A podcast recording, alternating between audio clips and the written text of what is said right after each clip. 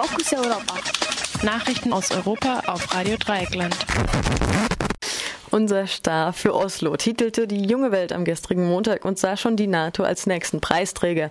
In keinem der aktuellen militärischen Konflikte hätte die EU einen deeskalierenden Beitrag geleistet. Zitat, es ist wirklich ein perverser Witz, dass eine Staatenorganisation den Friedensnobelpreis erhält, die in der gegenwärtigen Krise mit ihrer gnadenlosen Austeritätspolitik einen Krieg gegen die kleinen Leute zugunsten der großen Banken führt und dabei die Souveränität von Mitgliedstaaten mit Füßen tritt. Zitat Ende, junge Welt.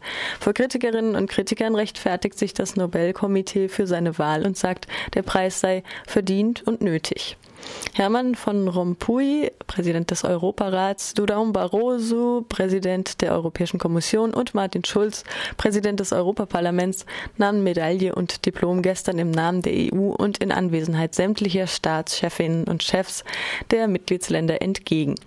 Teil der EU-Delegation waren auch vier junge EuropäerInnen, die wegen ihrer kreativen Antwort auf die Frage, was bedeutet euch Frieden in Europa, ein Ticket nach Oslo gewannen. Der Friedensnobelpreis wurde am Nachmittag in einer feierlichen Zeremonie formell verliehen. Welch Verwegenheit, die der Gründerstaat von Europa, als sie sagten, ja, wir können Schluss machen mit dem unendlichen Kreislauf der Gewalt, wir können der Logik der Rache ein Ende setzen, wir können zusammen eine bessere Zukunft schaffen. Welch Einbildungskraft. Zitat Ende bestätigte Rompuy während der Feierlichkeiten. Der Friedensnobelpreis 2012 honoriert, Zitat, die Verwandlung des Kriegskontinents in einen des Friedens und seinen Beitrag zu Demokratie und Menschenrechte. Er wurde im Oktober als, Zitat, Impuls für einen Ausweg aus der Krise, welche die EU durchläuft, verkündet. Van Rompuy, Zitat, die Anwesenheit so vieler Staatschefs bei dieser Zeremonie beweist die tiefe Überzeugung, die wir teilen. Wir werden aus dieser Krise zusammengehen. Wir werden gestärkt gehen, dank der großen Fähigkeit der EU, sich selbst neu zu erfinden. Die deutsche Kanzlerin und der französische Präsident saßen einträchtig Seite an Seite in der ersten Reihe, welches als großes Symbol gedeutet und mit Ovationen geehrt wurde. Der britische Premier David Cameron hatte sich als einziger entschuldigt. Sonntagabend versammelten sich etwa 1000 Personen in Oslo zu Protestmärschen. Die Beteiligung von Truppen aus der EU an Kriegsschauplätzen sei kein Verdienst für den Nobelpreis. Die Demonstrierenden gaben so die Worte von früheren Nobelpreisträgern wieder, so zum Beispiel dem südafrikanischen Erzbischof Desmond Tutu, dem argentinischen Menschenrechtsaktivisten Adolf Pérez Esquivel oder dem Nordiren Mairet Magir oder sowas, die alle die Wahl kritisierten. In einem offenen Brief hatten die genannten sich an die Nobelstiftung gewandt mit den Worten, die EU sei keinesfalls eine der Champions in Sachen Frieden, so wie es Alfred Nobel im Sinne hatte, als er den Preis schuf, und baten, das Preisgeld von 925.000 Euro nicht auszuzahlen.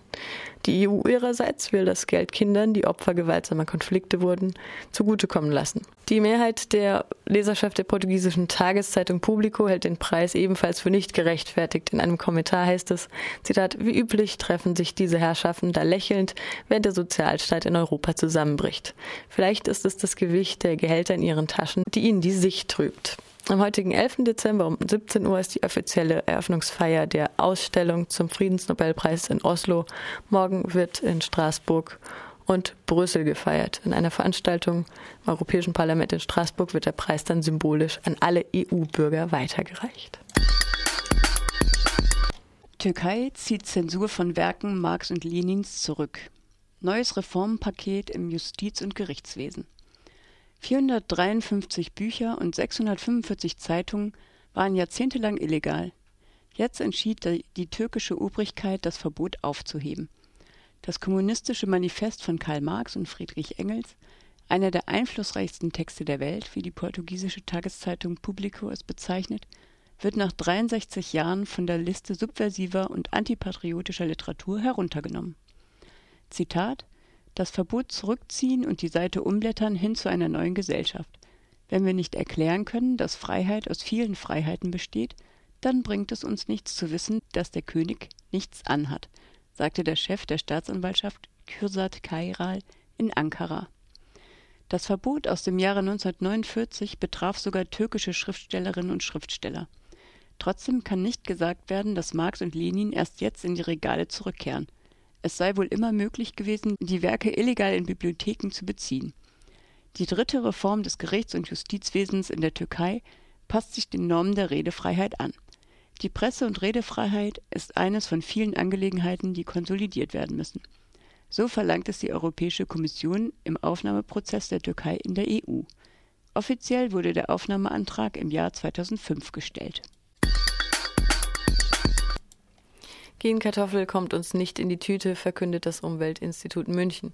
Zitat: Alle Jahre wieder, pünktlich zur Weihnachtszeit, bescheren uns das Bundesamt für Verbraucherschutz und Lebensmittelsicherheit, BVL, und einer der Agro Gentech-Konzerne ein ganz besonderes Geschenk. Eine neue Gentech-Freisetzung. In diesem Jahr mit zwei genmanipulierten Kartoffeln. Auf diese Weise würde nicht nur die Information der Öffentlichkeit, sondern auch eine umfassende Antragsprüfung und die Möglichkeit zur Einwendung behindert. Die genmanipulierten Kartoffeln Modena und Fortuna sind resistent gegen verschiedene Herbizide und Krankheiten und vorgesehen für die Verarbeitung zu Chips und Pommes. Deutschland ist einer der wichtigsten Kartoffelproduzenten der Welt, heißt es auf der Seite des Umweltinstituts München. Im Durchschnitt verzehre jeder und jede Deutsche über 64 Kilo Kartoffeln pro Jahr in Form von Kartoffeln, Püree, Pommes, Chips, Snacks und Fertiggerichten. Zitat: Ein Großteil der Knollen wird in Form von Kartoffelstärke als Basis für unzählige Nahrungsmittelzutaten eingesetzt, hauptsächlich bei der Herstellung von Süßwaren, Backwaren, Milchprodukten und insbesondere Getränken. Die Verbraucherinnen und Verbraucher in Deutschland und Europa lehnen Gentechnik in Lebensmitteln nach wie vor ab.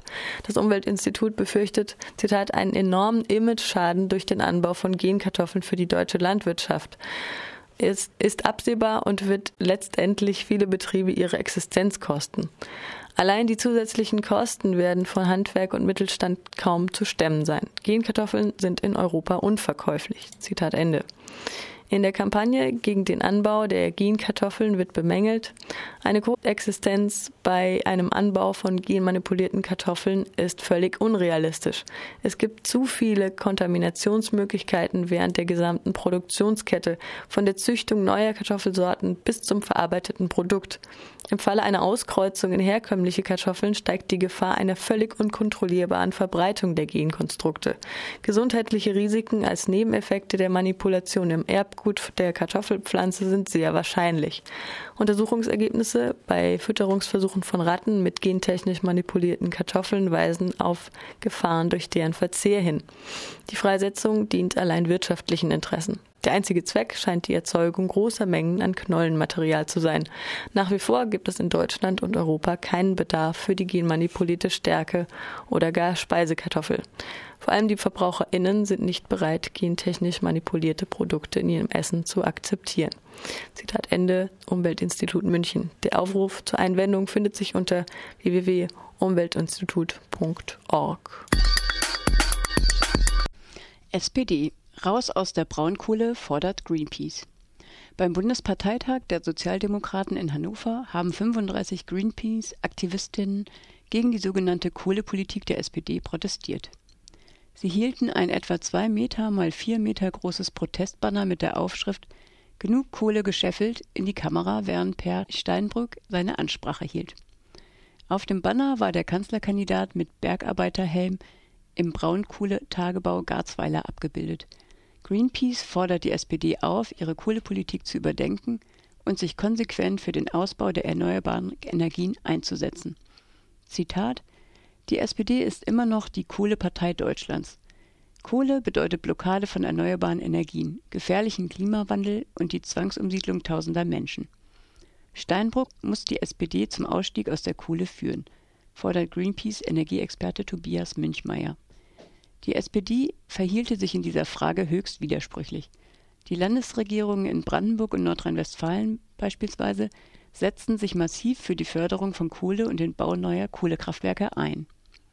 Doch die Sozialdemokraten hatten sich im Gegensatz dazu ehrgeizige Ziele für den Ausbau der erneuerbaren Energien gesetzt. Zitat Auf dem Bundesparteitag 2011 hatte die SPD beschlossen, dass bis zum Jahr 2020 40 bis 45 Prozent und bis zum Jahr 2050 100 Prozent des Stroms aus erneuerbaren Energien kommen sollen. Greenpeace hat mit einem Kohleausstiegsgesetz einen Gegenentwurf vorgelegt. Danach soll im Jahr 2040 das letzte Kohlekraftwerk vom Netz gehen. Zitat Ende. Auch ökonomisch rentiere sich der Bau weiterer Braunkohlekraftwerke nicht mehr, und die CO2-Reduktionsziele der Bundesregierung könnten mit neuen Kohlekraftwerken schon gar nicht erreicht werden. Dennoch sollten im SPD-regierten Brandenburg vier neue Braunkohletagebaue genehmigt werden. Ministerpräsident Matthias Platzek, SPD, trat noch am vergangenen Mittwoch gemeinsam mit Vattenfall Europe vor Bergleuten in Cottbus auf und versicherte, Brandenburg bekenne sich auch zukünftig zur Braunkohle. Platzek handelt mit seiner Kohlepolitik gegen den SPD-Parteitagsbeschluss. Das ist ökonomisch und ökologisch unsinnig. Sein Land braucht eine echte Perspektive, keine Braunkohle, sagt Münchmeier. Für eine neue EU-Klimapolitik steht Greenpeace. Auf der Weltklimakonferenz vom 26. November bis 7. Dezember ist eine zweite Verpflichtungsperiode des Kyoto-Protokolls verabschiedet worden. Der Weg zu einem globalen Klimaschutzabkommen gemeinsam mit den USA und China sei steiniger geworden, so die NGO. Schlupflöcher im Vertragstext sorgten nämlich dafür, dass die umstrittenen überschüssigen CO2-Emissionsrechte weiter auf dem Markt seien, auch nach 20 2020. Die Folgen seien 13 Milliarden Tonnen CO2, die weiterhin in die Atmosphäre gelangten. Das entspricht rund einem Drittel der weltweiten Jahresemissionen. Zudem fehlten konkrete Zusagen für die vom Klimawandel betroffenen sogenannten Entwicklungsländer. Zitat Auf dem diesjährigen Klimagipfel haben erneut die Großmächte USA, Russland und China dominiert und gebremst, sagte der Leiter internationale Klimapolitik Martin Kaiser, der in Doha die Konferenz verfolgte. Ohne politische Führung durch Staats- und Regierungschefs sind die Teilnehmer des Klimagipfels offensichtlich nicht arbeitsfähig. Die Verhandlungen unter den Ministern haben wieder einmal nicht das geliefert, was Millionen von Menschen dringend erwarten. Ein besonderes Anliegen auf dem Klimagipfel war die Unterstützung für die vom Klimawandel am stärksten betroffenen Länder. Bis zum Jahr 2020 wollen die Industrieländer 100 Milliarden Euro im Jahr bereitstellen. Damit soll die Treibhausgasminderung und die Anpassung an die Folgen des Klimawandels finanziert werden. Doch in Doha konnte keine Einigung über konkrete Geldzusagen erzielt werden. Auf Druck der USA hätten die Delegierten die Entscheidung um ein Jahr verzögert, so Greenpeace. Zitat, schon jetzt verlieren tausende Menschen ihre Heimat durch die Folgen der Erderwärmung, sterben an Dürren und Überschwemmungen, sagte Kaiser. Europa werde seiner Führungsrolle nicht gerecht. Europas Klimapolitik ist in Doha an ihre Grenzen gestoßen und muss dringend reformiert werden, sagt Kaiser. Zitat, wir brauchen in Europa umgehend ein neues Klimaziel von 30 Prozent weniger CO2-Ausstoß. Mit den Beschlüssen von Doha gibt es für Deutschland kein Zurück mehr. Bis zum nächsten EU-Rat im März 2013 muss Kanzlerin Merkel den Koalitionsstreit um das 30 Prozent Ziel lösen und Europa in eine neue Führungsrolle bringen. Zitat Ende. Polen und Frankreich werden 2013 und 15 Gastgeber der Weltklimakonferenz sein. Nur durch eine von den Staats- und Regierungschefs gemeinsam getragene Klimapolitik kann Europa die Allianzen aufbauen, die den Ausbau der erneuerbaren Energien weltweit beschleunigen. So Kaiser.